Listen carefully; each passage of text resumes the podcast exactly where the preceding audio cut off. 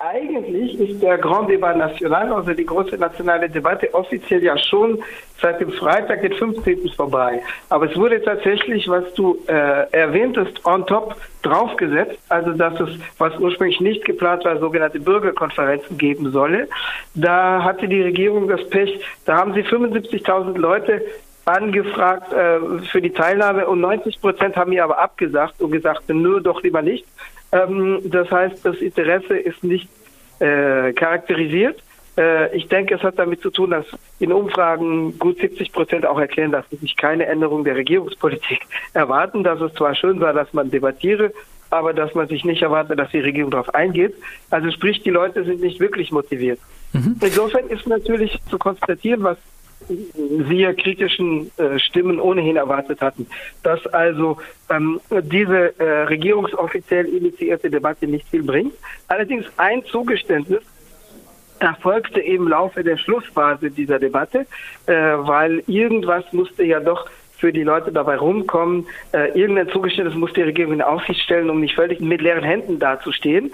Äh, die Regierungspartei hat sich jetzt auf die Fahnen geschrieben, also La, La République en Marche, und der Premierminister hat zumindest eine wohlwollende Prüfung angekündigt dieses Vorhabens. Also die Regierungspartei hat sich auf die Fahnen geschrieben, dass es einen automatischen Inflationsausgleich für die Renten geben solle, den es also bisher nicht gab, sondern nur politisch beschlossene Anhörungen, die in in der bisherigen Regierung, Regierungszeit Emmanuel Macrons auch ausblieben, sodass es schrumpfende Renten gab.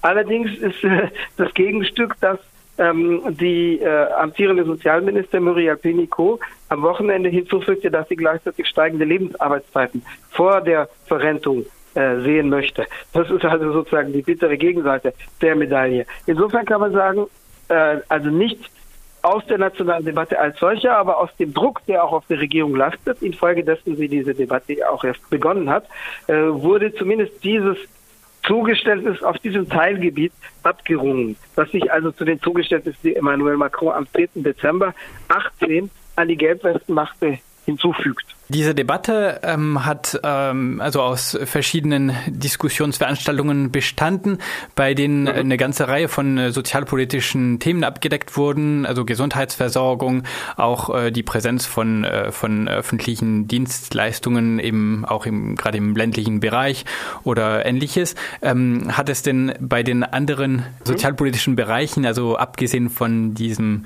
grauen Zugeständnis äh, bei, bei der Rentenpolitik, ähm, mhm. gar keine Zugeständnisse gegeben? Also äh, es geht ja nicht darum, dass die Regierung sich festlegt auf Entscheidungen in dieser Debatte, sondern die Debatte soll dazu führen, dass die Regierung die Meinungslandschaft und die Sorgen, Nöte und Wünsche der Franzosen und Französinnen besser kennt.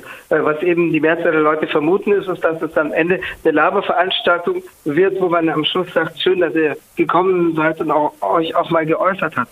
Vom Affichage, von der Ankündigung Seite her. Es ist natürlich nicht so, dass die Regierung vorher angekündigt hätte oder jetzt hinterher ankündigt, ja, wir werden Krankenhäuser schließen und wir werden äh, Geburtsstationen abbauen, sondern das heißt natürlich immer, wir werden es auf die bestmögliche Weise regeln, aber es gibt leider manche ländliche Krankenhäuser, wo wir auch gar nicht genügend Bewerber finden, um sie zu betreiben mit qualifiziertem Personal. Also natürlich, wenn man drei Jahre vorher ankündigt, die wird geschlossen, dann wird man auch keine qualifizierten Bewerber finden, die oder Bewerberinnen, die da hingehen, die da hinziehen und ein Häuschen kaufen, wenn sie wissen, nach drei Jahren ist die Klinik vielleicht weg oder das, das öffentliche Krankenhaus. Aber ähm, konkrete Beschlüsse darauf war es eigentlich gar nicht angelegt, sondern tatsächlich äh, für die Erfassung der, der Wünsche der Franzosen und Französinnen, die man ja zumindest insofern kennt, als man, wenn man die Umfragen kennt, zum Beispiel, also man weiß, dass die zum Symbol gewordene Großvermögensabgabe, die Emmanuel Macron als eine, eine seiner ersten Amtshandlungen im Spätfrühjahr 2017 abgeschafft hatte, ähm, dass die wieder eingeführt werden soll. Also das weiß man und da weiß man auch, dass die Regierung das äh, auf keinen Fall möchte und da auf keinen Fall nachgibt. Äh, insofern bräuchte man keine Großveranstaltung mit Zehntausenden äh, Beteiligten, um zumindest bestimmte Wünsche zu kennen, die sich ja auch in den Umfragen ablesen lassen, die Gegenstand der Proteste gewesen sind. Nun ist natürlich die gesamte öffentliche Meinung nicht unbedingt identisch mit dem, was die Gelbwesten oder sonstige Protestbewegungen ausdrücken, aber zumindest auf manchen Themenfeldern weiß man, was die öffentliche Meinung wünscht, zumindest auf sozialem Gebiet. Und es wird trotzdem keine Zugeständnisse auf, an manchen Punkten geben. Also natürlich, es wird manche äh, Klinik, die manches Krankenhaus, das mit anderen zusammengelegt werden sollte, zu einem größeren regionalen Pol, äh, wird dann doch nicht geschlossen. Äh, nicht nur, weil es, weil es auf öffentlichen Debattenveranstaltungen im Rahmen der großen nationalen Debatte ein Thema war, sondern auch, weil es öffentlichen Druck gibt, weil die Leute demonstrieren, weil die Leute ein Sit-in davor durchführen. Ähm, ich denke, so, äh, so läuft der Hase. Ähm, also es war gar nicht geplant, dass eine beschlussfassende Veranstaltung wird. Mhm. Mehr als Zehntausende Gelbwesten haben am Wochenende wieder in Paris äh, demonstriert. Äh, da hatten sie ein Ultimatum der Regierung gesetzt. Ähm, es wurde äh, auch nachträglich in französischen und in den internationalen Medien viel über die Gewalt und die Verwüstungen auf den Champs-Élysées berichtet. Mhm. Ähm, mhm. Zeigen sich da die Gelbwesten unter einem schönen Licht, wenn sie dann ähm, nur noch mit ihrer Gewalt wahrzunehmen sind, während die Regierung sich mhm. zumindest auf dem Papier diskussionsbereit mit der Bevölkerung gibt? Da sprichst du natürlich eine reale Schwäche an. Es gibt jetzt auch Texte, die kursieren. Also es gibt zum Beispiel einen Text unter dem Titel Der Brief an die Gutmenschen, wo, sagen wir mal, die Glasbruchfraktion sich jetzt rechtfertigt und sagt, äh, die, also die sich für politisch besonders radikal halten, eine Glasbruchfraktion, worin sie sagt, äh, ja, das ist Teil eines Kräfteverhältnisses und eben, äh, man würde gar nicht von Demonstrationen in dieser Größenordnung sprechen, wenn nicht dieser Glasbruch erfolgen würde, dann ist es aber Zeichen der Schwäche und sozusagen die zahlenmäßige Schwäche durch Militanz oder durch Sachschaden überkompensieren zu wollen, ist kein Ausdruck von Stärke. Es äh, erleichtert natürlich auch nicht die Verbreitung. Weil es ist nicht mal eine ästhetische Frage von schön oder nicht schön. Natürlich ist es einiges, was passiert hier unschön. Also Glasbruch an manchen Luxusläden ist mir egal.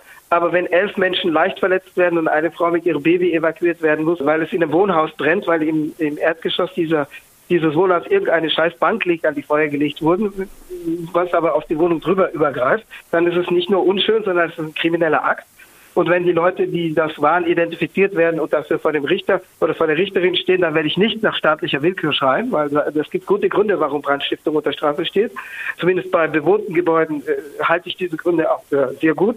Ähm, wenn äh, die Gedenkplakette für einen von einem Dschihadisten ermordeten schwulen Polizisten geschändet wird, äh, dann führt es nicht nur zu einem Ausschrei von Polizisten, sondern halte ich das tatsächlich für keine intelligente Tat. Also wir sprechen von Xavier Jugulet, der am 20. April 2017 auf den Champs-Élysées äh, durch einen durchgedrehten Dschihadisten ermordet wurde.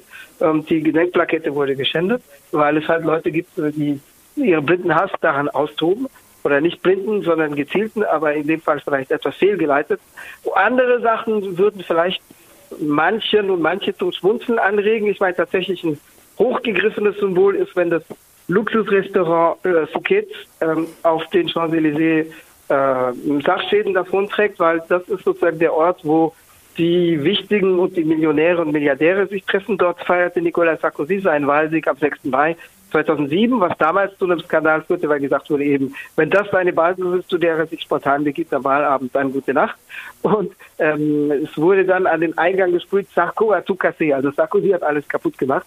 Das, das wäre noch was, was viele Franzosen und Französinnen vielleicht zum Schmunzeln verleiten würde, weil es da sozusagen tatsächlich ein absolutes Luxussymbol getroffen hat, sozusagen ein Symbol, wo eine bestimmte Elite wirklich absolut unter sich sein möchte, nach dem Motto, es ist zwar etwas teures, etwas teurer hier, dafür ist man, dafür ist man unter sich, wie es mal in einem Lied hieß. Die maoistische äh, radikale Nick in den frühen 70er Jahren hatte allerdings das anders gelöst. Die sind nämlich auch dorthin gegangen, von nunmehr über 40 Jahren, haben aber die Nahrung rausgeholt und an Leute, an Bedürftige verteilt. Die haben nicht alles kaputt gehauen, aber gut, das allein hätte vielleicht noch zum Schmunzeln angeregt, aber das in Verbindung mit den elf Leichtverletzten, mit der Frau und dem Baby, die evakuiert werden, mit der Plakette, das sorgt sicherlich dafür, dass die Leute nicht vor ihrem Fernseher sitzen und applaudieren, sondern dass die Leute äh, den Repressionsmaßnahmen applaudieren. Es sind also auch neue verschärfende Maßnahmen angekündigt, obwohl das Gesetz gegen Straftaten auf Demonstrationen, das also unter Reminiszenz auf ein Gesetz, was es unter diesem Namen in den 70er Jahren gab, als Loi Anticasseur, also als Antirandalierer Gesetz bezeichnet wird. Das ist gerade durch, durch beide Parlamentskammern. Ähm, und äh, aber Emmanuel Macron hat gestern schon neue Verschärfungen gefordert von seiner Regierung und es gibt morgen ein Treffen äh, auf Regierungsebene dazu. Aber die Bevölkerung applaudiert dem eher, als dass sie sagen würde, äh, böse Repression. Äh, das ist natürlich nach dem, was jetzt passiert ist, klar. Ich denke, dass es kein Ausdruck der Stärke dieser Protestbewegung war. sondern der Schwäche. Es waren natürlich auch nicht die Gelbwesten, sondern eine bestimmte Fraktion, die Glasbruch-Fraktion. Da gibt es, sagen wir mal, einen harten Kern, der das für eine politische, radikale Tat hält mit anarchistischem oder insurrektionalistischem Hintergrund. In deren Fahrwasser sind natürlich eine Reihe von jungen Abenteurern auf, auf Adrenalinsuche unterwegs und Veranstaltungshooligans. Anders kann man es schlecht bezeichnen. Das sind natürlich nicht die Gelbwesten. Es sind viele Gelbwesten auch an Ort und Stelle des Geschehens auf den Champs-Élysées gewesen, die das so nicht wünschten. Es waren auch 3000 Leute auf den Champs-Élysées eingekesselt und es waren vor allem sehr viele Gelbwesten auch auf den äh, zahlenmäßig wesentlich größeren Klimademonstrationen am Samstag unterwegs, die also auch gelb gesprenkelt waren, weil immer wieder gelb Westengruppen unterwegs waren. Also es gab ja den Aufruf zur Konvergenz der Kämpfe, also zum Zusammengehen der Kämpfe. Denn das hat es teilweise gegeben, etwa zwischen der Demonstration gegen Polizeigewalt und staatlichen Rassismus, die auch am Samstag stattfand, mit zwei bis 3.000 Menschen in Paris, die sehr stark konvergiert hat mit der Klimademonstration. Also am Megafon der Klimademonstration wurde auch gerufen, wir haben die andere Demonstration jetzt vorausgehen lassen, aber wir haben gemeinsame Gegner und wir teilen gemeinsame Anliegen. Ähm, die hat es zum Teil mit den Gelbwesten gegeben, die zum Teil bei den Klimademonstrationen mitliefen. Die gibt es natürlich weniger, diese Konvergenz mit den Schwarzkitteln, äh, die selbst einen Teil der Gelbwesten abstoßen. Die Schwarzkitteln sind dann? Die autonomen Insurrektionisten und die jungen Abenteurer, die in ihrem Gefolge hinterherlaufen. Also, ja. Du hattest diese Loi Anticasseur angesprochen.